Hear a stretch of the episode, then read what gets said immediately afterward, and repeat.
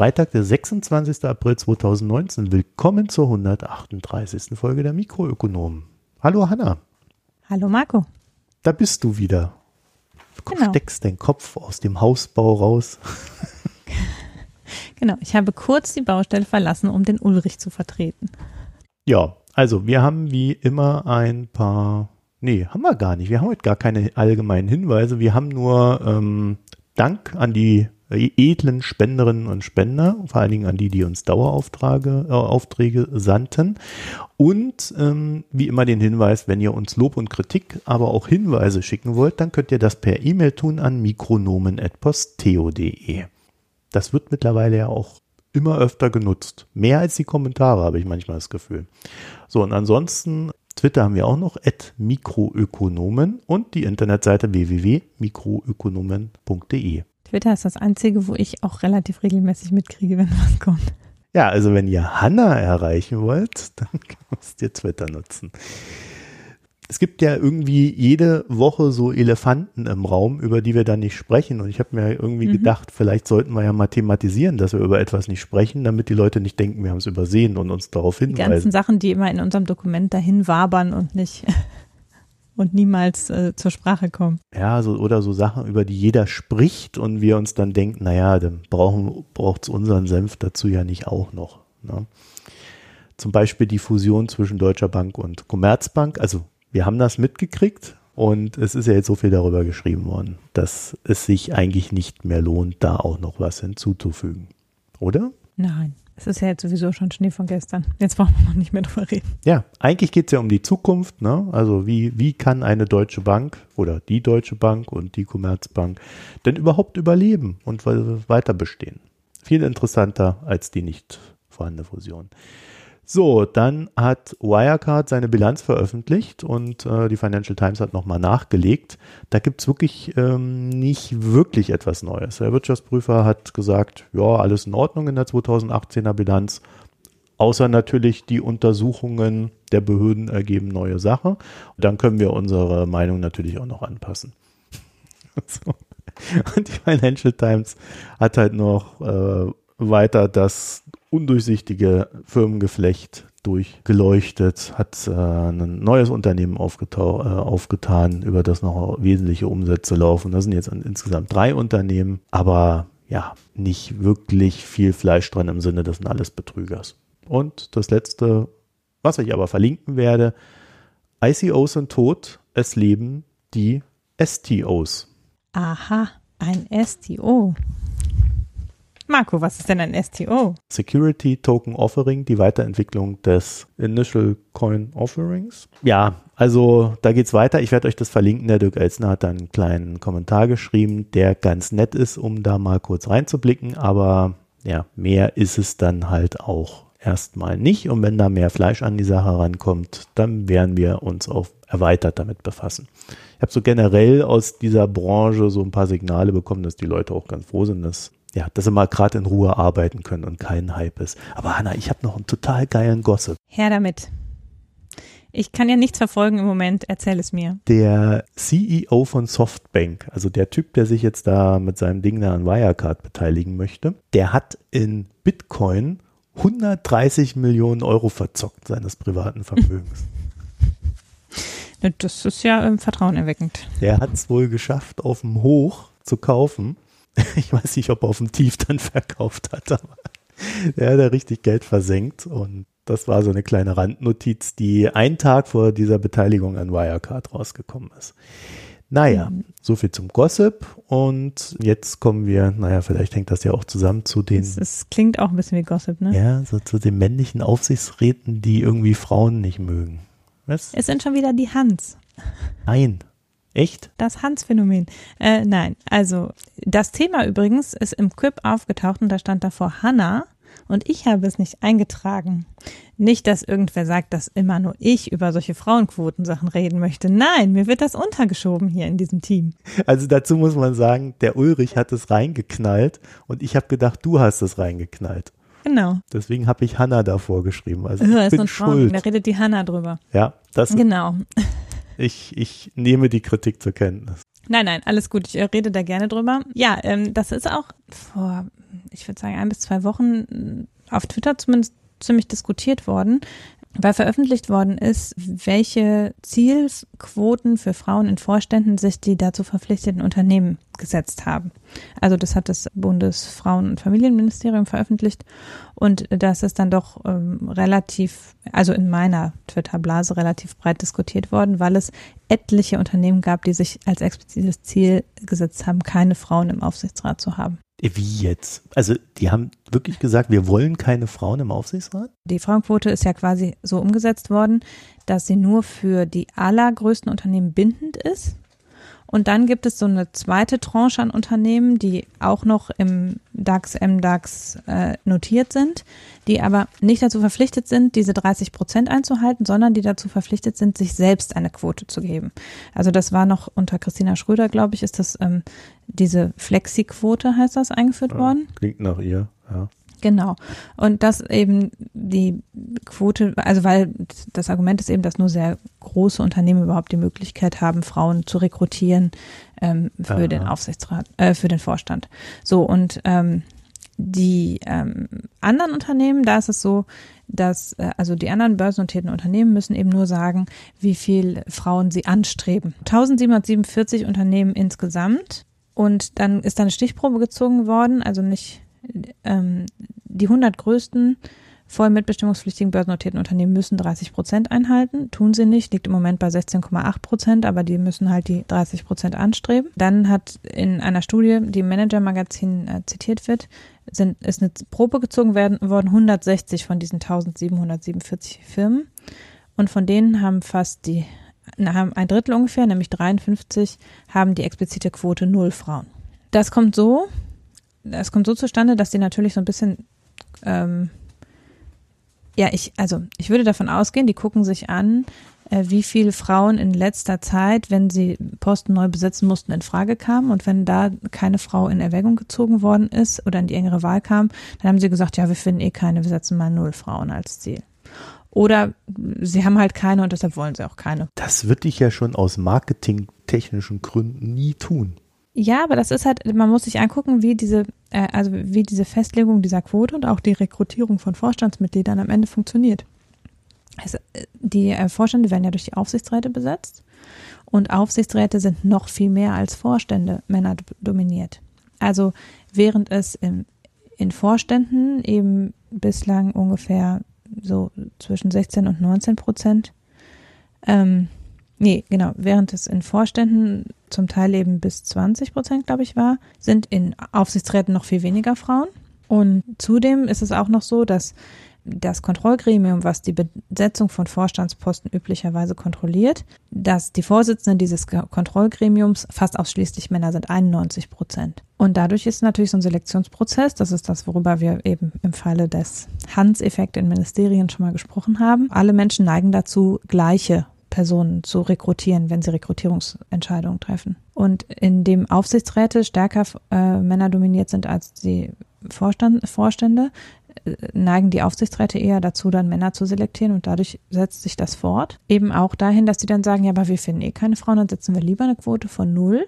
Dann können wir die auf jeden Fall erfüllen. Also das Problem ist, glaube ich, auch bei dieser Flexiquote, es gibt halt bisher keine Sanktion dafür, wenn man eine Quote von null setzt. Es gäbe aber eine Sanktion, wenn man seine Quote nicht einhält. Ja, scheinbar gibt es aber auch keine Sanktionen dafür, wenn man äh, überhaupt gar keine Zielgröße setzt, weil scheinbar machen das ja 664 Ja, genau. Unternehmen auch nicht. Genau, es gibt viele, die gar keine, einfach nicht geantwortet haben quasi. Aber sag mal, ich verstehe das hier so, so sogar so, dass das Bundesfrauenministerium, das heißt doch nicht wirklich so, oder? Nein, das heißt Bundesministerium für Frauen, Familie und noch irgendwas. Ja, wieder hier Manager Magazin. Ja, das ist wieder die Männer. Da steht in Bezug auf die Null Frauen-Zielquote. Insgesamt trifft dies nach Angaben der Bund des Bundesfrauenministeriums auf 757 der Unternehmen zu. Mhm. Das heißt also, eigentlich sind es nicht 53, 757.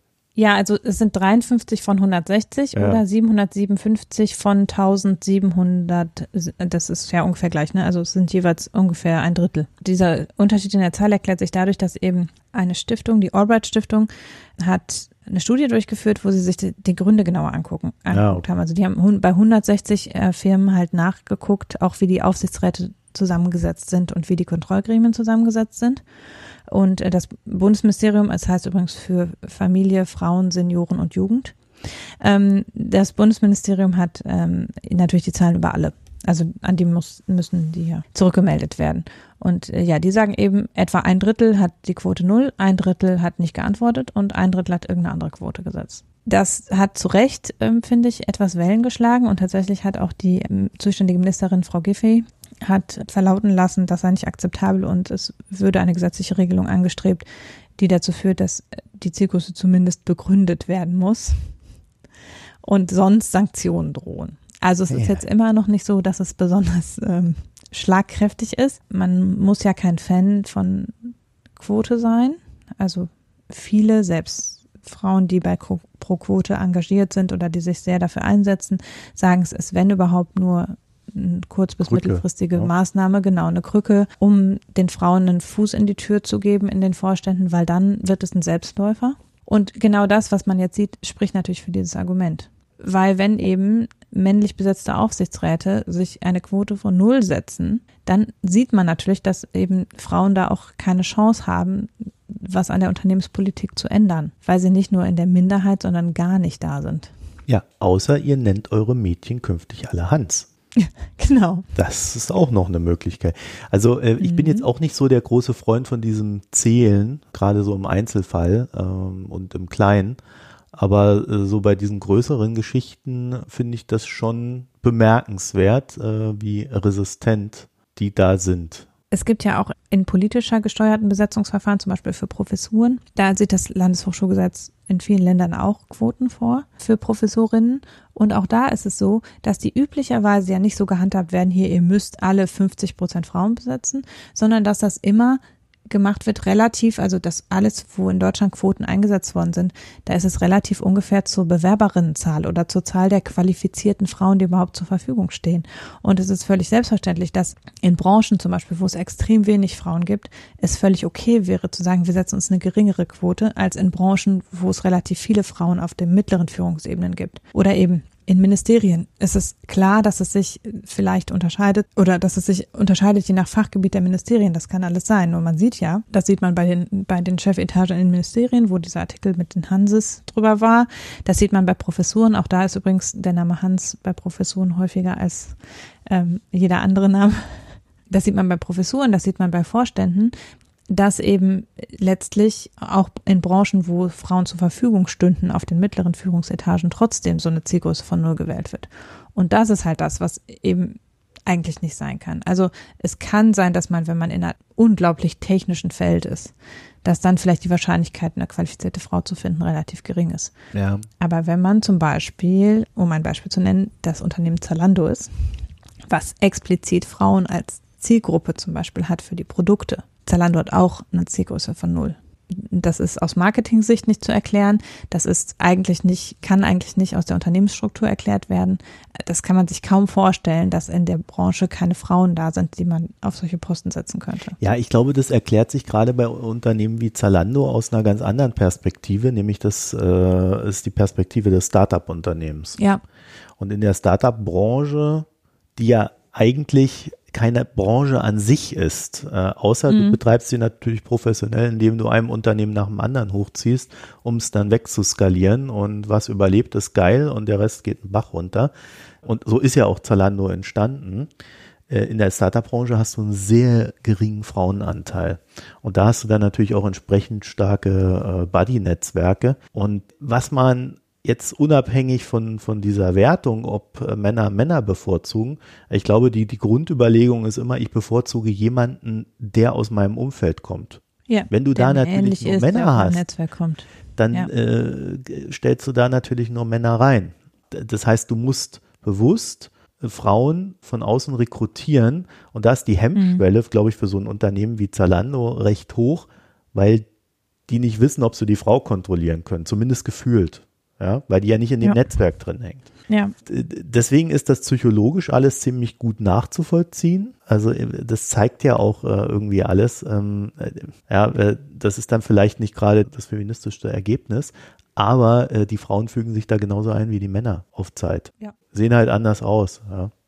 sprechen vielleicht sogar anders von der Ansprache her und so weiter. Aber am, am Ende hat es bisher noch jeder geschafft, irgendwie mit den Frauen klarzukommen. also mehr Mut, ihr Männer, würde ich da rufen. Und äh, natürlich auch an dem Wissen, dass wir hier mit unserem Wirtschaftspodcast haben es natürlich auch immer wieder diese gewisse Schwierigkeit, äh, zu manchen Themen äh, Frauen zu finden. Oder wenn wir sagen, wir machen nur mit Top-Ökonomen hier einen Podcast. Mhm. Die letzte Folge war nicht umsonst mit vier Männern. Sehen wir, ich habe dann immer so schön den, den Hinweis, es gibt ja von der FAZ dieses Ökonomen-Ranking. Mhm. Wenn du da mal die Frauen zählst. Acht. Du warst sogar im Kopf. Acht. So. wenn du dann sagst, ich mache einen ähm, Podcast mit Top-Ökonomen, dann hast du da eine gewisse Schwierigkeit. Ja, und wir kommen auch nicht immer aus der Nummer raus. Also ähm, sag ich, weiß auch, dass ich da jetzt quasi mit betroffen bin in der Kritik und übt die auch immer wieder an mir, bloß ich krieg's auch nicht immer hin. Das ist auch ein Stück weit, glaube ich, also jetzt, ich weiß nicht, ob bezogen auf die Vorstandsposten, aber bezogen auf die, gerade die Repräsentanz von Frauen auch in der Wahrnehmung zu Wirtschaftsthemen oder zu im Prinzip allen Themen, die nicht typische Frauenthemen sind.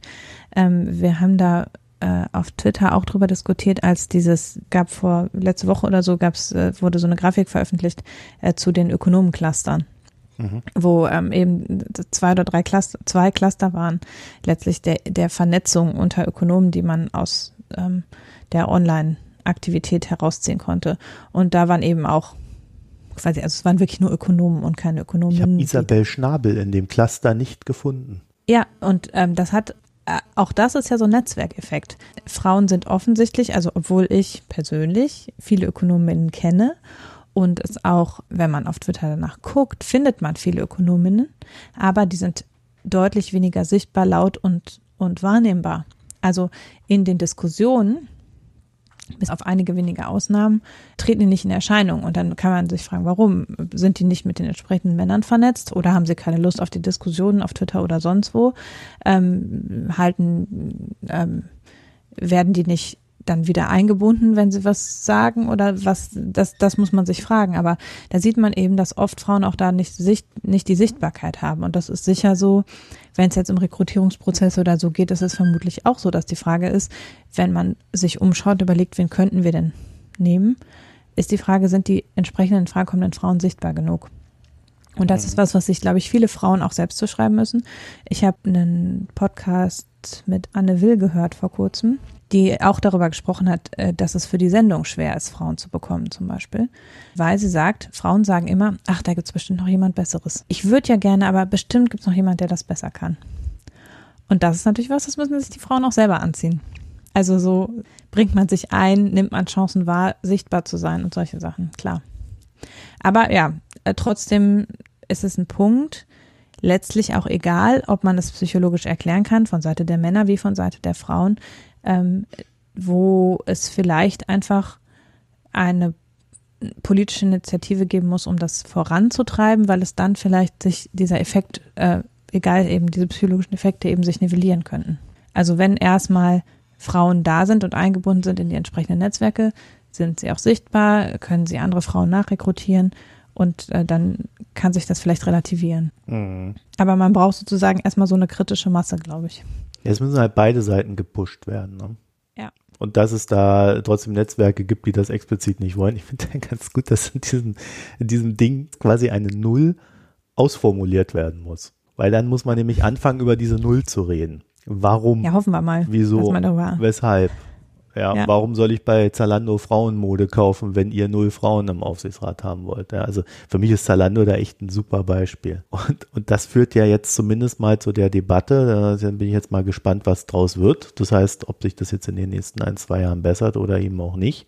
Ich glaube ja, der Weg ist da noch ein sehr langer. Mhm, auf jeden Fall. Dann äh, kommen wir zu unserem nächsten, nicht ganz so aufregenden Thema. Dafür ist es ein Thema, was, wo ich wiederum gedacht habe, das hat bestimmt der Ulrich da eingetragen und das war gar nicht Ulrich. Heute werden alle Klischees aufgebrochen. Alles. Nichts passt hier zusammen. Naja, ich glaube, mein zweites Thema ist ein klassisches Marco-Thema.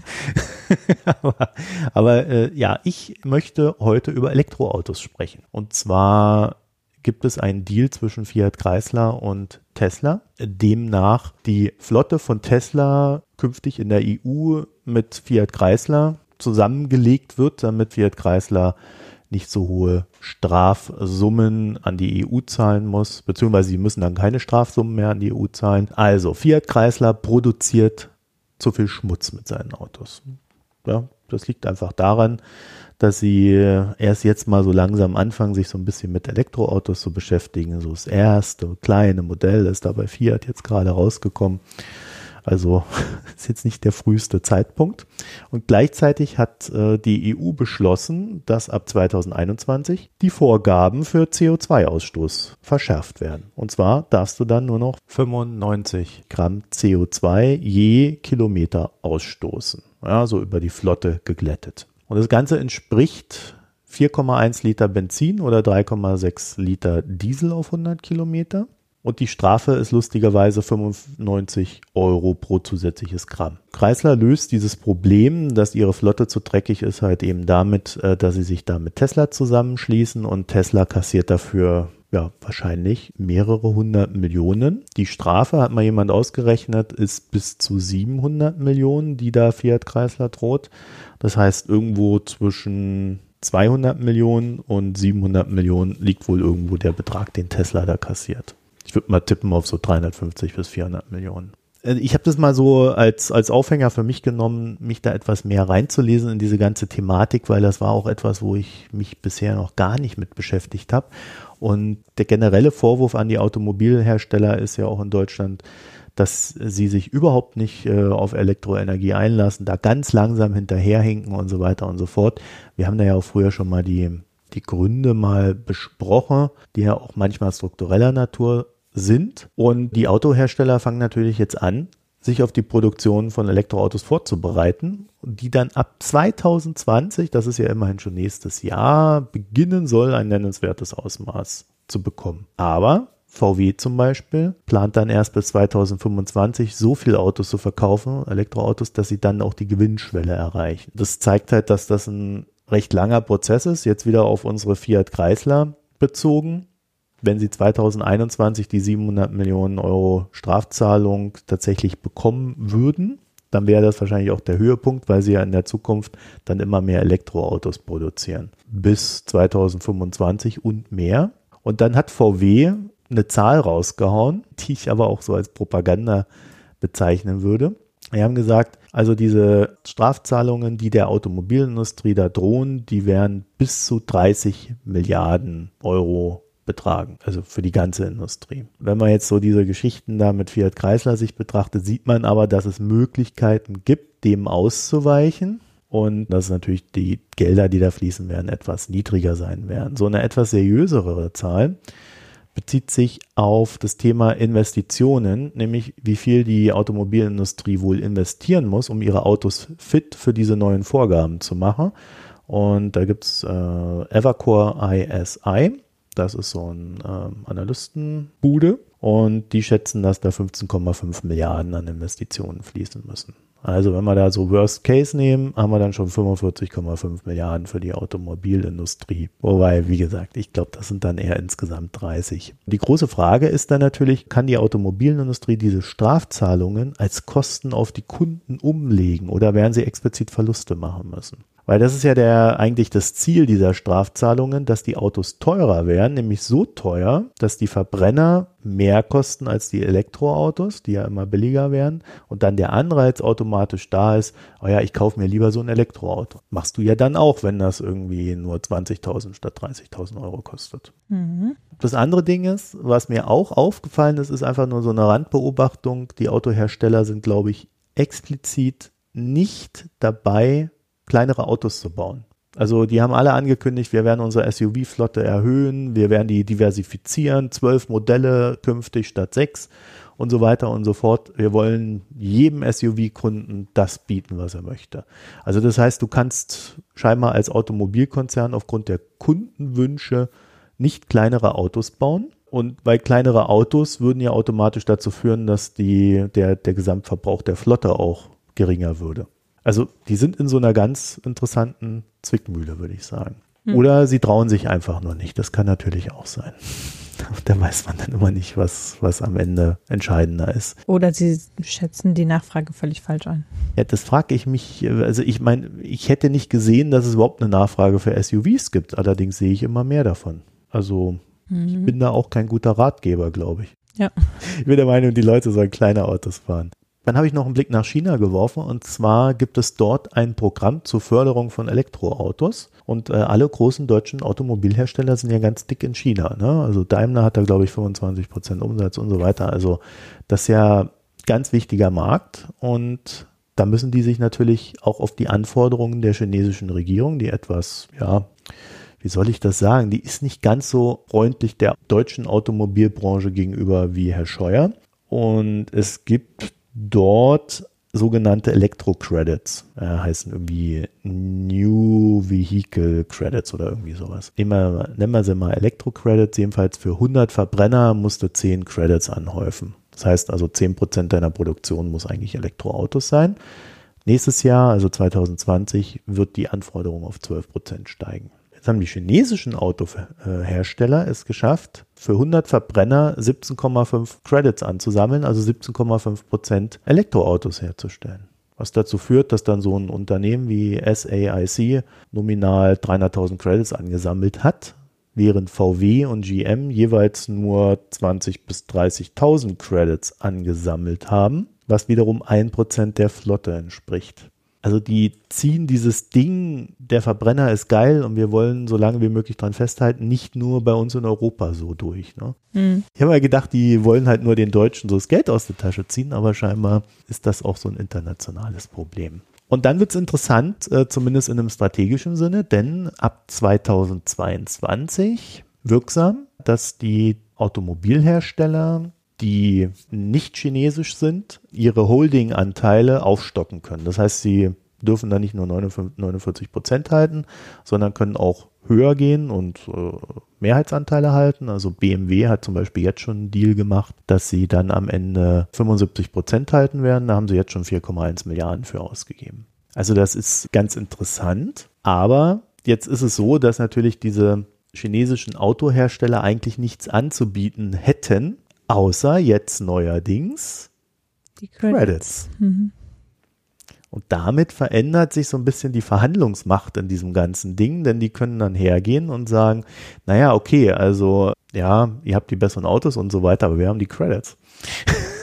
und ihr habt keine mhm. Elektroautos.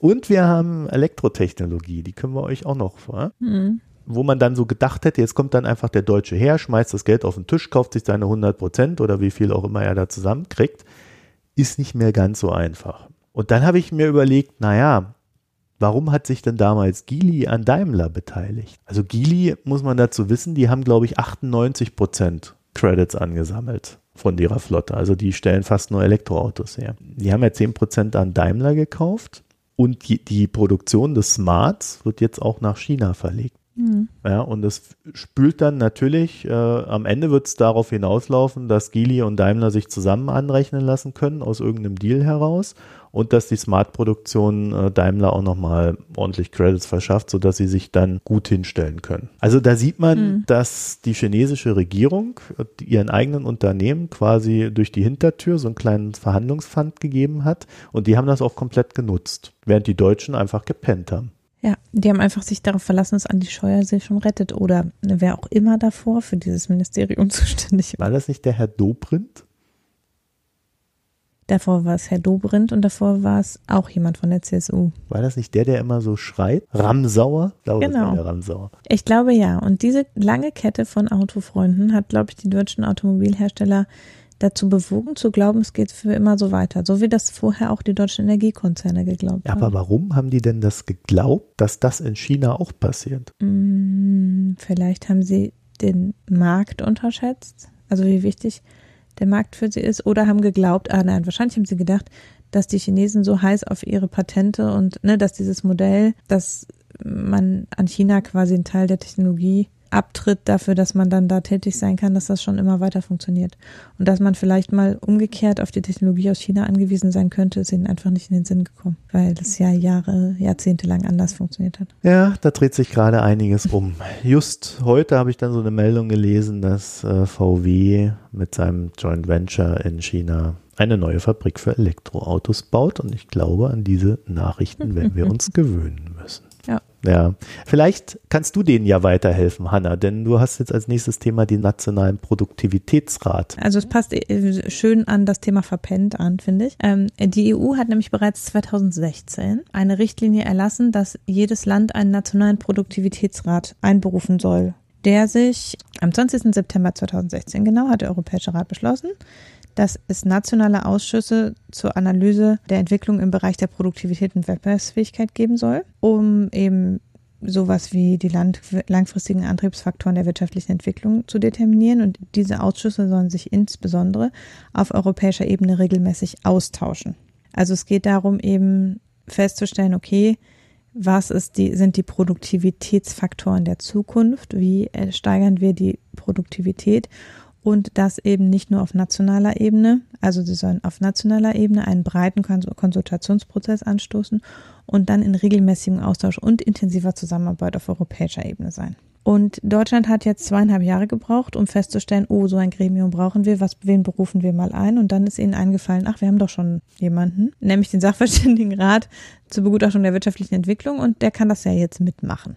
Und so ist also jetzt vor zwei Wochen der Sachverständigenrat mit dieser Zusatzaufgabe betraut worden. Das ist per Pressemeldung bekannt gegeben worden, sowohl beim BMWI als auch beim Sachverständigenrat. Ab dem Jahresgutachten 2019-2020 wird das wohl so umgesetzt werden. Das Jahresgutachten des Sachverständigenrates hat ja ein paar so Kapitel, die immer drin sind. Und da wird jetzt eben die Produktivität auch ein Kapitel sein, was immer drin ist. So verstehe ich die Pressemeldung. Ich bin so ein bisschen irritiert darüber. Also, weil diese Entscheidung hätte man ja drei Tage nach dem Beschluss der Europäischen Union quasi schon fällen können. Ähm, dass es zweieinhalb Jahre dauert, dann niemand Neues zu berufen, sondern jemanden, der schon da ist, finde ich schon irgendwie ähm, beeindruckend. Und äh, dann ist aber auch die Frage, inwiefern der Sachverständigenrat das richtige Gremium ist, einerseits einen breiten nationalen Konsultationsprozess darzustellen und andererseits intensive Zusammenarbeit auf europäischer Ebene zu pflegen bei beidem weiß ich nicht, ob der Sachverständigenrat da so das geeignete Gremium ist. Weil die Arbeit des Sachverständigenrates ist nichts, was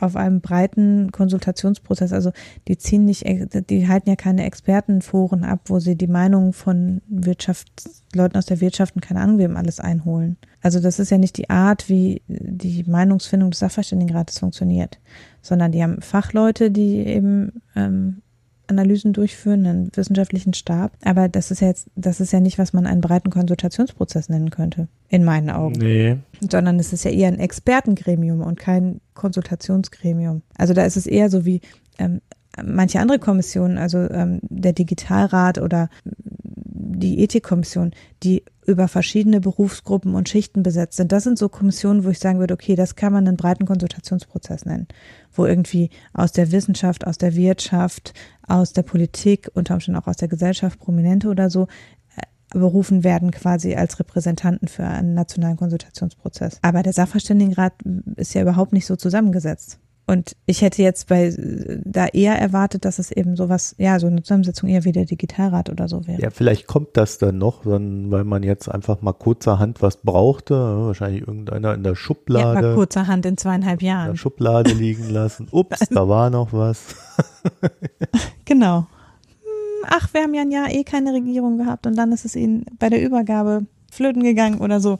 Irgendwie so muss es gewesen sein. Also ich meine, das mit der Zusammenarbeit auf europäischer Ebene, das wiederum, da kann man ja schon eher sehen, dass es ja in letzter Zeit zumindest Bestrebungen gab zwischen Deutschland und Frankreich, dass Mitglieder, einzelne Mitglieder des Sachverständigenrates mit einzelnen Mitgliedern französischer äquivalenter Gremien zusammen Veröffentlichungen hatten. Aber es ist dann ja auch nur Deutsch-Frankreich und nur einzelne Mitglieder. Auch da ist es ja nicht so, dass es jetzt irgendwie einen europäischen Austausch zwischen allen ökonomischen Beratungsgremien gäbe oder so, der schon etabliert wäre was eine top Idee wäre, aber. Aber sag mal, was genau soll denn dieser Produktivitätsrat machen? Also da steht Diagnosen zu den langfristigen Antriebsfaktoren der wirtschaftlichen Entwicklung und den Voraussetzungen, wie Produktivität und Wettbewerbsfähigkeit gesteigert werden können.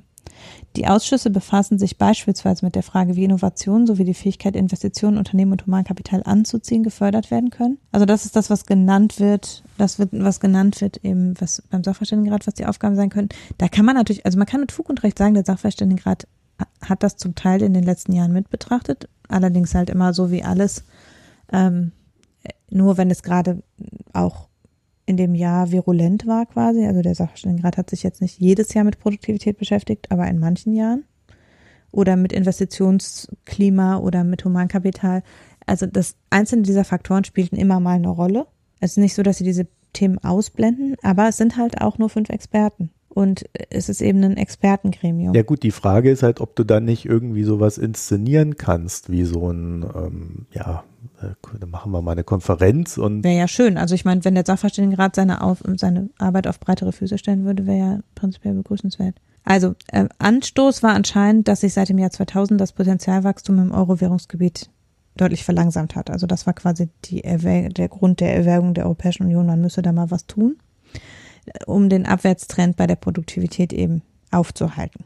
Und zunächst gilt es übrigens nur für die im Euro-Währungsgebiet, aber alle anderen dürfen sich wohl anschließen bei der Gründung von solchen nationalen Ausschüssen. Und es soll Diagnose und Analyse, die sowohl die Definition von Produktivität und Wettbewerbsfähigkeit als auch die Antriebsfaktoren und Voraussetzungen für Produktivität und Wettbewerbsfähigkeit mit berücksichtigt. Einschließlich Innovationen Humankapital, Kosten- und Nichtkostenfaktoren, soll zur Transparenz in der politischen Debatte beitragen, sollen eigenständig gegenüber allen Behörden sein, sollen mit dem Ziel des Austauschs von Meinungen und bewährten Verfahren im Kontakt mit den Ausschüssen der anderen Länder stehen und sollten dauerhaft tätig sein. Ja, das klingt so ein bisschen nach, und wenn du nicht mehr weiter weißt, dann gründe einen Arbeitskreis. Ja, tatsächlich. Gut, muss man mal sehen. Also ich finde, der Gedanke, dass man in Richtung Potenzialwachstum mal was tun müsste, ist vielleicht richtig. Vielleicht muss man auch einfach akzeptieren, dass wir eben am abflachenden Arm der Produktivitätskurve angekommen sind, saturiert sozusagen.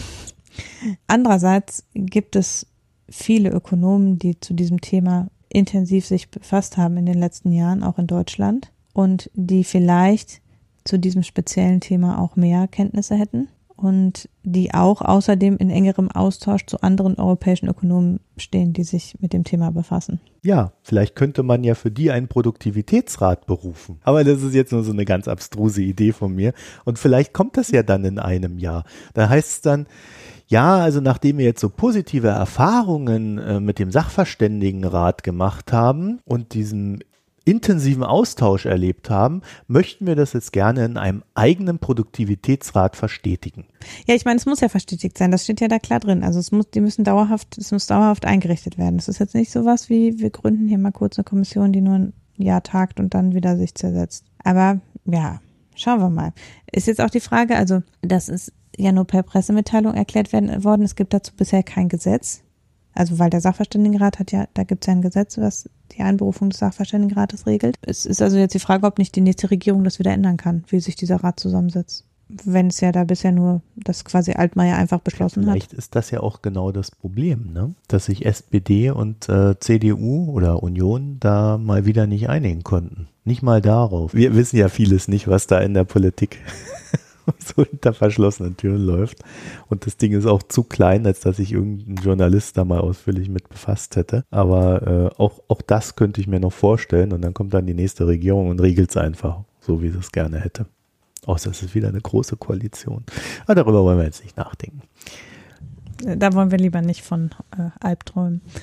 Gut, jedenfalls, äh, wir haben jetzt einen nationalen Produktivitätsrat. Er ist ähm, personengleich mit dem Sachverständigenrat. Der Sachverständigenrat übrigens ähm, ist ja jetzt in neuer Konstellation zusammengekommen wohl. Achim Truger ist jetzt äh, an Bord quasi und es gab auch schon eine Veröffentlichung, die weitgehend einhellig war, was äh, explizit dazu gesagt wurde. Ja, also es gab keine Toten bei der ersten Sitzung. Genau, bisher ist niemand, äh, genau. Äh, es wurde so Bisher ist niemand ja, zu Schaden sogar gekommen. verlautet, man habe sich ganz gut verstanden. Also das ist eine Fortsetzung. Auf dem Foto allerdings sieht es noch ein bisschen ja, also aus. Ich, ich, es ist, glaube ich, eine Fortsetzung dieses Umgangs, den man auch schon mit Bofinger gepflegt hat. Äh, man, man, hat sich gerne gestritten, um dem Ganzen etwas ja, Bedeutung zu verleihen und hat dann immer betont, dass man sich aber privat ganz gut versteht. Mhm. Ja. Nun ja, warten wir mal das Jahresgutachten ab, die Anzahl der Sondervoten. Aber ich glaube, das äh, setzt sich dann halt so fort wie bisher. Also ich glaube nicht, dass da äh, groß Probleme auftauchen werden oder Neuheiten, sondern das äh, wird alles im Rahmen des bisherigen bleiben. Und äh, mit Ruga gab es ja ein äh, sehr ausführliches Interview im Makronom. Und ich finde, da hat mhm. er erstmal so einen ganz guten Eindruck gemacht. Kommen wir zur Seidenstraße. Ja, zurück, zurück zu China. China. Ja, irgendwie beschäftige ich mich in letzter Zeit sehr viel mit China. Wenn du dich nicht mit der Ukraine beschäftigst. Ja, aber auch da habe ich du? mich schon irgendwo irgendwas mit mhm. China gehabt vorher noch. China, Seidenstraße ist ja immer wieder ein sehr großes Thema, also sehr groß mit Ängsten geprägt. Ihr habt vielleicht mitgekriegt, letztens hat irgendwie Italien gesagt, ja, ja Seidenstraße finden wir auch ganz gut. Gab einen Riesenaufschrei äh, in Europa. Das habe ich gestern irgendwie gelesen. Jetzt äh, gab es da irgendwie so ein europäisches äh, Zusammenkunft und irgendwie sechs oder sieben europäische Staaten wären bereit, die Seitenstraße zu empfehlen. Aber das ist ja alles keine Institution oder so, sondern äh, man bekundet ja nur sein, sein Wohlwollen und verspricht sich dann im Gegenzug von China irgendwelche Vorteile. Aber trotzdem ist man natürlich mehr der EU zugeneigt, weil man ja da auch Mitglied ist. Jedenfalls gab es in den letzten zwölf Monaten für die Seidenstraße so in meiner persönlichen Sicht eher Rückschläge, als dass es da groß vorangegangen wäre. Natürlich wird da überall weitergebaut und gemacht und getan und äh, das wird sicherlich auch äh, so seinen sozialistischen Gang gehen. Aber es gab so ein paar Sachen, die nicht so ganz gut gelaufen sind. Zum Beispiel gab es in Montenegro gab es einen Deal zwischen China und Montenegro, bei dem ja Landzugang und Land als Sicherheit für Kredite gewährleistet wurde. Und da sind dann so die ersten, oh, das ist aber so ziemlich imperialistisches Vorgehen da von China. Und mit diesem Kredit mhm. ist die BIP-Verschuldung von Montenegro von 63 Prozent auf 80 Prozent gestiegen. Einfach mal so. Ja. Was dann natürlich in der Folge bedeutet, dass das ein erhöhtes Ausfallrisiko darstellt, was wiederum es ja wahrscheinlicher macht, dass China dieses Land bekommt. Ja, ist schon. Ähm, ja, ja Gefahr, ne? Das ist dann so, so, da denken sich dann so die Leute, hä, ist das jetzt so ein Zug, um das Ding zu bekommen und dann äh, da machen zu können, was man will? Und auf der anderen Seite gibt's dann so Beobachtungen, dass viele kleinere Länder sich also auf solche Deals einlassen mit China, dass sie das aber tun in der Annahme, dass sie ihre Kredite neu verhandeln können. Weil nämlich jetzt die Ängste, die dann auch so in Sachen Montenegro da aufgekommen sind. Wir sind ja so klein, es lohnt sich für euch doch gar nicht, ein Exempel an uns zu statuieren, weil dann geltet ihr eher weltweit als imperialistische Arschlöcher. Das wollt ihr doch nicht. Was China, glaube ich, hart Was egal ist. China auch egal sein könnte oder eben auch nicht, man weiß es nicht. Ja, also ich bin da gar nicht so fest in meiner Meinung. Im Zweifelsfall ist Machtpolitik für China natürlich immer näher, als von einem kleinen Land einzuknicken. Anderen Seite, also wieder so in die Realität zurück. Malaysia hat jetzt die Kosten für ein Eisenbahnprojekt, das sie mit China hatten. Da gab es dann auch wieder einen großen Kredit, Riesenproteste im Volk. Und dann haben sie die Kosten für das Eisenbahnprojekt um ein Drittel nach unten verhandeln können. Im Nachgang. War auch weltweit ein Riesenthema. Also jeder hat hingeguckt, jeder hat geguckt, was tut China da. Wie handhaben sie diese Situation? Und es gab ja auch sehr viel Druck aus den USA, die dann immer gesagt haben, ja, ja, guckt her, hier, so sind sie, eure Freunde. Mit denen macht ihr Geschäfte. Und da sind sie dann eingeknickt oder dem Land entgegengekommen. Ja, da ist natürlich die Frage, funktioniert das immer? Guckt immer jeder hin? Sehr, sehr schwierige Situation. Es gibt einen Gegenspieler im asiatischen Raum gegen China, der eigentlich so ein Musterbeispiel dafür sein könnte, wie man auch in Europa, auch in den seitens der USA, diesem Seidenstraße-Projekt etwas entgegensetzen könnte, ohne es zu torpedieren. Das ist Japan. Also Japan, muss man ja wissen, ist eine der größten Wirtschaften auf dieser Welt, immer noch. Riesengroß und die haben vor zehn Jahren ungefähr einfach angefangen, die Kreditvergabepraktiken zu ändern. Wir haben das alles ein bisschen modernisiert und haben dann dazu eine Vision formuliert namens Quality Infrastructure.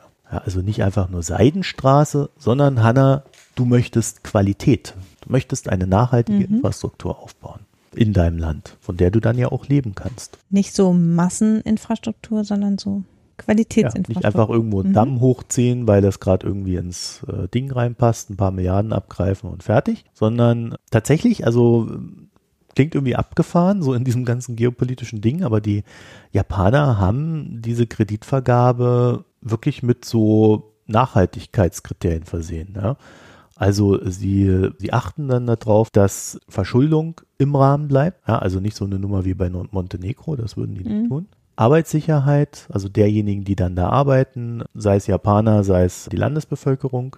Umweltschutz soll beachtet werden. Lokal sollen Arbeitsplätze geschaffen werden. Und das Land, äh, in dem die Infrastruktur aufgebaut wird, das soll auch diese technische Expertise erlangen, um diese Infrastruktur selber betreiben zu können. Also sie mhm. hängen dann explizit nicht am Nabel von Japan. Und das Ganze haben, hat Japan natürlich gemacht, weil sie rein von der Größe her gegen China dauerhaft keine Chance haben. Mhm. Wie es halt immer so ist, die einen machen dann viel und die anderen versuchen es mit Qualität, so wie die deutschen Maschinenbauer. Und äh, momentan funktioniert das tatsächlich ganz gut. Also sie haben überall verschiedene Projekte da im asiatischen Raum laufen, die China natürlich entsprechend ein Dornenauge sind. Und Japan macht damit zweierlei. A, sie sichern sich natürlich Rohstoffe für die eigene Industrie. Das andere ist, dass sie so eine, dass sie den Marktzugang zu diesen Ländern schaffen und aber auch Märkte dort aufbauen. Also das, was du ja immer mal wieder so als ähm, Idealzustand mhm. einer Entwicklungspolitik formuliert hast, ja. das ist zumindest ein formuliertes Ziel dieser ganzen Aktion. Ne? Da, ob das dann so funktioniert und da ist sicherlich auch nicht alles Gold, was glänzt, aber ähm, es ist so mal mindestens wesentlich besser als das Zeugs der anderen. Ja, es macht auch total Sinn, wenn man äh, ohnehin, also so wie Japan, jetzt keine machtpolitischen Ansprüche erheben kann, die jetzt gleichwertig wären mit den USA, China oder der EU würde sie gemeinsam agieren, dann macht es natürlich Sinn zu sagen, okay, wir wählen einen kooperativeren Weg letztlich. Ne? Also wir stärken die Beziehung, indem wir die lokale Wirtschaft, weil natürlich, wenn man die lokale Wirtschaft nicht dominieren kann, ist es besser, mit ihr zu interagieren, als ähm, passiv zu bleiben. Und von daher macht das total Sinn. Und abgesehen davon ist es, glaube ich, im asiatischen Raum auch so, dass Japan ja da auch als Schutzmacht sozusagen sehr an Einfluss verloren hat. Also China hat sich ja sehr auch zum Fürsprecher gerade der asiatischen Entwicklungsländer und als sozusagen einer von euch ähm, im Rahmen der G20 zum Beispiel äh, positioniert. Und äh, Japan äh, holt damit natürlich so ein bisschen wieder auch ähm, Verbünde, lokale Verbündete letztlich zurück, ne? Weil sie natürlich dieses Argument, was China hat, wir, wir sind ja einer von euch, wir vertreten euch in der G20 und sind mit euch zusammen irgendwie. Das kann ja, die Karte kann Japan ja nicht ziehen und es äh, würde aber schlecht daran tun, jetzt die imperialistische Karte zu ziehen. Ja gut, die können sie ja ohnehin nicht ziehen. Eins dieser Dinge äh, in Bezug auf Japan ist ja, dass sie nach dem Zweiten Weltkrieg quasi eine Verfassung bekommen haben, die die USA geschrieben haben, mehr oder weniger. Ja. Und in dieser Verfassung ist ganz klar definiert, dass Japan nur eine Verteidigungsarmee haben kann. Ja. Das heißt, die offensiven Aspekte der japanischen Verteidigungspolitik werden mehr oder weniger bis heute von den USA gemanagt. Natürlich nicht mehr in dem Ausmaß wie früher und Shinzo Abe hat auch begonnen, die Armee so Stück für Stück, also keine großen Schritte, die viel Aufmerksamkeit erregen, sondern es sind kleine Schritte, die ja im Ruhigen gemacht werden, begonnen auch die Armee umzubauen, dass es halt nicht mehr nur eine reine Verteidigungsarmee ist. Ja, große Nummer, ich glaube, mhm. diesen Monat, dass zwei japanische Soldaten an irgendeiner UN-Mission teilgenommen haben. Klingt lächerlich, aber es ist wir haben ja auch nur eine Verteidigungsarmee übrigens. Ja, ja, die wir auch langsam so umbauen. Ja, beziehungsweise sehr, sehr langsam umbauen. Momentan könnten wir uns ja noch nicht mal verteidigen. Dann kommt die Feuerwehr von Luxemburg und springt uns zur Seite. Äh, lassen wir das, wir reden über was ganz anderes. ja, wahrscheinlich ist es aber so. Also ich hoffe, der Russe kommt nie und testet das mal. China, China. Ja, China. Also dieses Vorgehen von Japan hat dann auch noch den schönen Nebeneffekt und deswegen finde ich das auch so interessant für vielleicht ein Vorgehen der EU auch, dass sie damit einen Standard setzen in der asiatischen Region. Mhm. Und sie sind so weit oder machen das so gut, dass auch China nun, um da ja quasi Friede zu wahren, äh, beginnt erste Projekte zusammen mit Japan umzusetzen. Also das ist gerade in der Verhandlung, das soll kommen, da gibt es irgendwie so eine Eisenbahn in Thailand, äh, da könnte man das mal beginnen, weil man hat die Erfahrung gemacht, dass wenn Japan auf der einen Seite baut und China auf der anderen Seite, dass das nicht zusammenpasst. Mhm. Wie viel Absicht in diesem Nicht-Zusammenpassen steckt, sei mal dahingestellt und welche Seite der Schuld ist, wissen wir auch nicht, aber ähm, es passt halt einfach nicht zusammen. Das heißt, es macht Sinn zu kooperieren. Das heißt also, diese Strategie von Japan führt jetzt dazu, dass man China dazu bewegt, sich zu arrangieren und vermutlich auch die eigenen Standards hochzusetzen. Wir erinnern uns, Malaysia, mhm. was ich vorhin erzählt habe, es ist wahrscheinlich eine der Folgen dessen. Weil halt eine Konkurrenz da ist, die zeigt, es geht ja auch anders. Ihr müsst nicht zu China, kommt zu uns, wir helfen euch. Werden sie dann halt dazu bewegt, dann auch wieder besser und sich sittlicher zu benehmen mit der Kreditvergabe. Also äh, ziemlich weites Thema, jedenfalls äh, für mich, äh, und, und deswegen haben wir das hier drin, äh, für mich ist das echt so ein Ding, wo ich mir denke, ja, das ist eigentlich die Antwort, die liberale Demokratien auf diesen ganzen Fu, den wir gerade haben, weltweit, geben können. Und was macht denn die Weltbank in diesem Kontext? Das, was ich gehört habe, ist ja, also die Weltbank ist ja an einigen Seidenstraßenprojekten beteiligt. Ja. Und zwar üblicherweise als Entwicklungshilfe an China zum Teil. Also die beteiligen sich, die finanzieren chinesische Projekte in anderen Ländern mit dem Argument, dass sie eben auch für die Einhaltung von Standards und sowas eintreten. Und das wird ja scharf kritisiert, also dass die Weltbank überhaupt sich noch an chinesischen Projekten beteiligt, äh, wird ja scharf kritisiert und das ist eben die Projekte, die chinesischen Projekte, an denen die Weltbank sich noch beteiligt, sind aber eben welche, von denen dritte Länder profitieren, die ärmer sind üblicherweise. Aber ich habe so den Eindruck, dass die Weltbank eben doch bisher nicht so eine Alternativpolitik fährt quasi, sondern eher da kooperativ mit China agiert und eben durchaus eine Kofinanzierung auch von seinen straßenrelevanten Projekten vornimmt. Mit dem Argument, ja, Arbeitsstandards, Umweltstandards, wenn schon, dann bitte richtig. So. Das geht vielleicht in eine ähnliche Richtung wie auch das, diese Idee, dass Japan da Standards setzt oder für die Durchsetzung von Standards eintritt. Also bei der Weltbank muss man sich ja immer fragen, ob das dann wirklich ein konzertierter oder eher ein eklektischer Ansatz ist. Also ob eben einfach die jeweiligen Projekte losgelöst voneinander irgendwo bewilligt wurden oder ob die Weltbank in Bezug auf die Seidenstraße ein Gesamt, eine Gesamtstrategie hat. Und das weiß ich auch nicht genau. Aber die Weltbank ist jedenfalls an einigen Seidenstraßenprojekten aktiv beteiligt in Nachbarländern von China oder in eben ärmeren Ländern im asiatischen Raum. Ja, wobei die jetzt einen Chef haben, der explizit äh, eine Linie. Der sehr dagegen ist, ja, das genau. wird sich jetzt vermutlich ändern. Also das war bisher war es durchaus üblich, sich, dass die Weltbank sich in den letzten Jahren eben da noch an chinesischen Projekten beteiligt hat. Was für mich ja das große Fragezeichen bei der neuen Weltbankpolitik ist, ist tatsächlich, ob sie jetzt auch so auf diese China-Linie einschwenkt, also Hardball spielen, oder ob sie tatsächlich eine Strategie entwickelt. Weil mhm. diesen Trump-Leuten traue ich halt irgendwie keine Strategie zu. Ne? Der bisherige Präsident stand ja, Weltbankpräsident stand ja genau deshalb in der Kritik, weil natürlich die amerikanische Einflussnahme auf die Weltbank klar dagegen sprechen würde, dass die Weltbank sich an irgendwelchen chinesischen Dingen beteiligt. Mhm. Und das ist ja sicher einer der Gründe, warum da jetzt jemand sitzt, der eine ziemlich sichere Bank für Trump ist, dass Trump ein großes Interesse daran hat, dass auf keinen Fall auch nur am Rande die chinesischen Interessen mitbefeuert werden durch die Weltbank. Und ähm, da kann man vielleicht erwarten, dass sich dadurch eher was ändert. Also dass jetzt nicht unbedingt die Entwicklungshilfe an China wie gesagt, da habe ich ja mit Ulrich vor zwei, drei Wochen drüber gesprochen.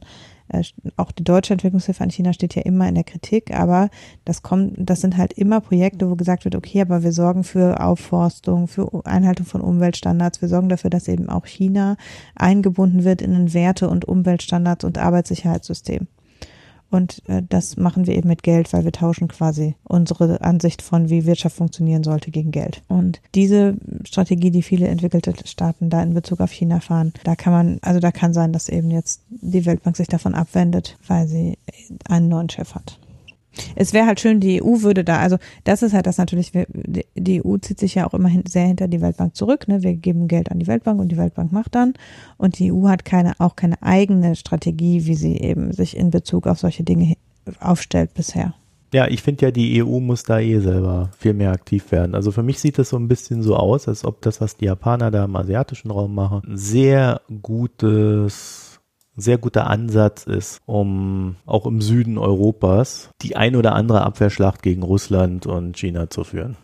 Ich wollte gerade sagen, wir sitzen ja am anderen Ende der Seitenstraße und haben auch Einfluss. Also Montenegro zum Beispiel ist ja ein Land, wo die EU auch äh, durchaus ein Interesse hätte, es enger an die EU zu binden. Ja. Und da mal einzuschreiten und eine Alternative zu bieten, das wäre ja durchaus naheliegend. Und so ist es eben an vielen anderen, also in unseren Randregionen könnten wir ja auch sagen, nö, jetzt guck mal, da wollen wir mit im Boot sein. Ja, absolut. Also, na, ich denke da auch so an die ganzen Balkanstaaten und hm. äh, also da fällt mir noch viel ein, wo man ansetzen könnte. Ja, und wo man dann natürlich auch Probleme löst, die die EU umtreiben. Ja, also auch Griechenland braucht halt Investitionen. Mhm. Und, und, wenn man oh, oh, ja. halt mal mit der Denkweise daran gehen würde äh, und dann natürlich auch diese Länder in diese Standards reinversetzt, da könnte man schon Probleme lösen, die uns seit Jahren umtreiben. Aber ähm, es scheint dieses Denken noch nicht da zu sein. Abe ist ja ein ziemlich äh, nationalistischer Premier in Japan, also der Kaiser, der da gerade zurückgetreten ist, äh, was völlig unüblich ist, der, der, soll wohl unter anderem als so kleiner Stinkefinger gegen äh, Abe zurückgetreten sein. Also das ist ist kein Heiliger.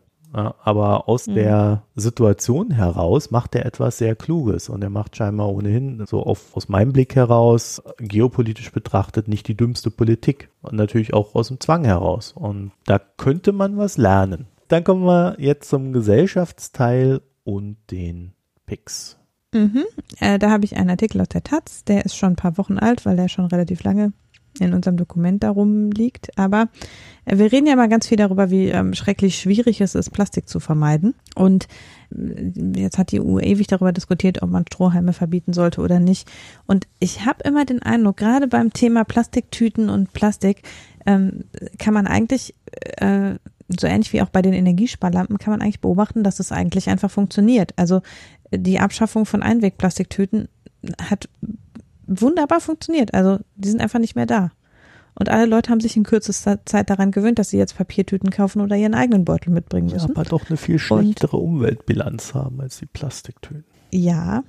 Aber sie vergammeln halt, das ist der Vorteil. Sie vergammeln halt, genau. Sie landen halt nicht im Meer, das ist ja das Argument. An der Stelle gibt es viele Entwicklungsländer, die aus der Not heraus da jetzt sehr viel aggressiver vorgehen, als wir in der EU das tun. Es gibt afrikanische Länder und der Artikel, den ich hier rausgesucht habe, ist aber von äh, über Indien oder ja Indien, äh, die einfach im, im Plastikmüll ersticken. Ne? Also äh, viele Länder, gerade die eine lange Küste haben, Entwicklungsländer, die ersticken in Müll. Da wird Plastik angeschwemmt, die haben überhaupt kein ordentliches Mülltrennungssystem, die kommen mit ihrem eigenen Müll nicht klar und die ergreifen sehr viel drastischere Maßnahmen. Einige afrikanische Länder haben Plastik, äh, Plastiktüten verboten und mit sehr hohen Strafen belegt, wenn man sie weiter benutzt. Und ich, der Artikel, den ich hier gepickt habe, ist eben zu Indien, wo in diesem Artikel, und das nur so ganz kurz, eben Plastiktütenrazzien quasi stattfinden, äh, wo eben Kontrolleure sozusagen vom Ordnungsamt oder Inspekteure rumlaufen und überall auf den Märkten, Straßenverkäufern und so weiter kontrollieren, ob die nicht doch Plastiktüten da haben. Und da sieht man, also da wird auch erzählt, dass es eben Leute gibt, die sagen, nee, wir hätten gern die Plastiktüten zurück oder wir bieten die immer noch an. Aber man sieht eben auch, dass im Großen und Ganzen ein gut kontrolliertes Verbot mit ordentlichen Sanktionen in dem Bereich funktioniert. Und zwar sogar in Ländern, wo man denken würde, dass ansonsten die Durchsetzung zum Beispiel von Mülltrennung entsetzlich schlecht funktioniert. Und, äh, ja, interessanter Artikel mit ein bisschen Beispielen und auch so dem Pro und Contra, äh, das sich da ergibt. Also ganz lustige Beispiele dafür, warum man Plastiktüten vielleicht doch noch braucht und wo man sie nicht braucht. Und mit interessanten Zahlen gerade dazu, wie viel Plastikmüll wir exportieren und wie viel wir eben zu dem Plastikproblem weltweit beitragen, dadurch, dass wir unseren Plastik einfach in Entwicklungsländern verklappen, statt bei uns. Ja, aber wir schicken es nicht mehr nach China, weil die Chinesen haben gesagt, wir wollen euren Scheiß dann Nö, nicht mehr. Die, die wollen nicht mehr. In Afrika gibt es auch einige Staaten, die sagen, nee, wollen wir nicht mehr. Ja, jetzt müssen wir also offenbar unser Plastik nach Indien bringen. Ja, was machen die damit? Kippen ins Meer oder was? Vielleicht wollen wir es gar nicht wissen. Ja, nee, die äh, Deponien, ne? Also die legen es hin und es verrottet dann nicht. Wundervoll. Oder verbrennen es. Ja. Ja, das ist ja echt so ein Thema. Aber ich äh, zum Thema Umweltbilanz, ich, ich habe ja so das Gefühl, dass wenn sich das jetzt durchsetzt, dass wir, wenn wir nicht mehr Plastiktüten nehmen, dass dann halt wie auch bei den Energiesparlampen ja, die Papiertüte der zweiten Generation oder was auch immer es dann gibt, ähm, halt auch wesentlich umweltfreundlicher wird als die. Ja, genau. Also das ist das ist einfach was, äh, wenn es, man sieht ja jetzt schon, dass es viel mehr verschiedene Alternativen gibt zu äh, nur Papier, Plastik oder äh, dickere Plastiktüte. Das ist wahrscheinlich was, wo einfach dann auch eine Innovation dann ausgelöst wird. Ja, super. Weiter so. Genau. Das alles nur, weil sie Strohhalme verboten haben. Und es hat kaum wehgetan. Also ich meine wirklich, dieser äh, das Verbot von Einwegplastiktüten war gefühlt drei Wochen, nachdem es eingeführt wurde, einfach durchgesetzt. Fertig. Ja, außer natürlich diese Gemüsetüten, ja, wo du dann zum Türken gehst, dann kriegst du dann immer noch drei, wie in Russland, so drei und, und ineinander reingedingste Tüten, damit es hält. Wobei man echt sagen muss, ähm, in Deutschland ist man ja immer so, so, so radikal bei solchen Sachen. Äh, man darf immer nicht vergessen, wie weit wir schon sind. Ne? Also wenn du mal irgendwie in die USA fährst oder Russland oder was weiß ich, Indien oder sonst wo, das ist echt anders. Da ist alles in Plastik. Also gut, in Kalifornien vielleicht, äh, in, in, manchen Bohems äh, nicht, aber äh, in vielen Ländern dieser Welt ist alles Plastik. Völlig irre. Also ich bin da immer etwas gnädiger auch mit uns selbst und, und nicht ganz so radikal, aber jeder Schritt, der, äh, vor allem wenn er nicht weh tut, da erfolgt, der hat halt einen, einen total positiven Impact. Und wenn er dann noch zur Innovation führt, dann hat das die Folge, dass wenn wir die Ersten sind, die die Innovation machen, wir dann auch gleich noch die Wirtschaft dafür aufbauen können, die dann das Zeugs dann dahin vertickt, wenn die anderen nachziehen. Mhm. Ich habe auch einen kleinen Pick. Und zwar ein Artikel aus dem Economist, gibt jetzt gar nicht so viel dazu zu sagen, sondern der hat ähm, sich damit beschäftigt, wie gerade so, also er erklärt so ein bisschen das Geschäftsmodells, das Geschäftsmodell im Silicon Valley, auch so dieses Denken von den ähm, Start-up-Fabriken, warum es auf einmal so viele Unicorns gibt, äh, sprich Unternehmen, die mehr als eine Milliarde Dollar wert sind und was so die ganze Problematik bei dem Ganzen ist und dass das demnächst sein Ende finden könnte, wenn das Silicon Valley da nicht beginnt, umzudenken und das Ganze auf etwas nachhaltigere Beine zu stellen. Ja, also Ach. Wachstum um jeden Preis mit immer zweifelhafteren Geschäftsmodellen und so weiter und so fort. Also äh, das ist so der erste Artikel, den ich gelesen habe, der das auch sehr gut umfasst äh, oder, oder sehr gut zusammenfasst und zusammenbringt ähm, ist vielleicht ja auch dann entsprechend der erste Warnschuss. Viel Spaß beim Lesen, mhm. wenn es euch interessiert. Ich glaube, der Economist hat ja immer so ein paar Artikel frei im Monat, ne? Ja, fünf, glaube ich. Ja. Aber wenn ihr einen Browser wechselt, habt ihr nochmal fünf. Ich habe immer den Eindruck, bei mir, ähm, ich bin immer am Economist Artikellimit. Ich habe das Problem mit der Financial Times, obwohl ich ein Abo von dem Ding habe. Und zwar haben die das so gemacht, dass wenn du ein Print-Abo hast, hast du kein Online-Budget für Artikel oder so, sondern du müsstest das quasi nochmal das gleiche bezahlen. Mhm. Und ich lese ja viel lieber auf Papier so eine Zeitung als online. Deswegen habe ich das Print. Aber du willst die Artikel teilen. Ja, es gibt einen kleinen Trick. Und zwar kannst du, aber das funktioniert nicht immer, weil die Financial Times hat das wohl so gemacht, dass sie die Links, die in sozialen Netzwerken verteilt werden, mit einem Budget an Klicks versieht. Mhm. Also wenn das Ding irgendwie 100 Mal geklickt wurde, dann äh, kommst du trotzdem zur Paywall. Gleichzeitig wird aber auch irgendwie dein Browser gescannt. Also wenn, wenn du selber mit dem Browser irgendwie schon, was weiß ich, fünfmal oder zehnmal im Monat auf so einem Artikel warst, dann bist du auch gesperrt. Ich habe jetzt über verschiedene Browser, gebe ich dann einfach bei Twitter die Überschrift von so einem Artikel ein, finde dann irgendeinen, der ihn geteilt hat und kriegt dann so über Monate hinweg das eigentlich immer hin, dass ich alles lesen kann. Sehr hilfreich bei Wirecard-Artikeln, die ja natürlich irgendwie tagsüber mal online kommen und dann erst am nächsten Tag in der Zeitung stehen. Mhm. Ja, also das so, so aus der Rubrik Lebenshilfe. Jetzt klicken uns die Wobei Leute ich bei Financial Times immer dachte, dass es so ist, dass Leute, die das Online-Abo haben, prinzipiell Artikel ohne Paywall teilen können, weil es natürlich, man möchte, dass nicht Leute ihr Abo kündigen, weil sie nicht über Artikel sprechen können. Ja, aber über den Browser wiederum hast du wieder nochmal eine Begrenzung pro Person. Ja. Also die haben das schon echt clever gemacht. Und dann haben sie ja auch wirklich dafür mhm. gesorgt, dass du eher selten mal gescheit so einen Artikel ausdrucken kannst. Mhm. PDS wird irgendwie versucht komplett zu blocken und so weiter und so fort. Also das, das sind echt, das ist echt so Raubtierkapitalismus-Methoden da. Kommen wir zum Wein, Hanna. Genau. Ja, äh, ich habe einen schlechten Wein getrunken. ähm, ja, das ist wieder so ein Wein, den ich, ich, ich sollte aufhören, Weine zu kaufen, die schick aussehen. Äh, Bistrotec Merlot äh, sah sehr hübsch aus, äh, mit so einem netten französischen Bildchen vorne drauf und außerdem äh, klang der Name natürlich auch nett. Ähm, hat irgendwie mh, mm, so etwas über 5 Euro, glaube ich, gekostet im Biomarkt und äh, schmeckte nicht. Also äh, Vivino und ich sind uns ziemlich einig, dass es sich um einen durchschnittlichen Wein handelt. Äh, wir fanden ihn etwas mh, hm, flach und säuerlich, nicht trocken, sondern eher sauer und ähm, nicht so besonders im Geschmack. Ja, also kann ich nicht empfehlen. Bin mir ja mit Vivino sonst nicht immer einig, aber in diesem Fall äh, sind wir uns relativ einig. Ich muss mal wieder irgendwie nochmal andere Sachen ausprobieren. Aber ich habe jetzt da so ein Cider liegen, das ich dann oh. demnächst mal besprechen kann, wenn ich es probiert habe. Ist ja jetzt wieder die Jahreszeit, wo man auch solche, solche Cider oder so Mischbier und sowas mal hat. Ja, es wird, wobei es ja gerade wieder so kühl wird. Ja, weil wir, eigentlich waren wir schon so weit und dann zack. Ja, war schon Radlerwetter, aber nein. Ja, ich habe auch ein nicht gutes Bier. Mist. Und zwar habe ich ja hier mal so eine kleine Bierverkostung gehabt, als mein Vater da war. Und da haben wir mir so vier, fünf Biere geholt. Die haben alle soweit auch so ganz gut geschmeckt, bis aufs letzte. Und das letzte hieß dann auch passenderweise Aufbruch von Kühn, Kunz und Rosen. Ich weiß gar nicht, vielleicht hieß es auch Aufbruch Kühn, ich weiß es nicht. Jedenfalls Kunz und Rosen ist die Brauerei. Und das hat, nee, das hat überhaupt nicht geschmeckt, muss ich sagen. Also, Aber sollte man meinen, nach vier anderen Bier hätte man sich schon das Bier schön getrunken quasi. Ja, wenn du den Aspekt noch reinnimmst, dann kann ich vor diesem Bier nur warnen. also das war, das war so, ja, wie, wie kann man das denn beschreiben? Also es hat einfach echt schlecht geschmeckt, so, so leicht. Säuerlich war es auch nicht. Also ich bin so ein bisschen am Rätseln, was dieser Geschmack war. Nee. Das, also da, da, das würde ich nicht empfehlen. Ich glaube, das wird auch vielen nicht schmecken. Ich habe jetzt so ad hoc auch irgendwie kein Bier-Rating dafür gefunden.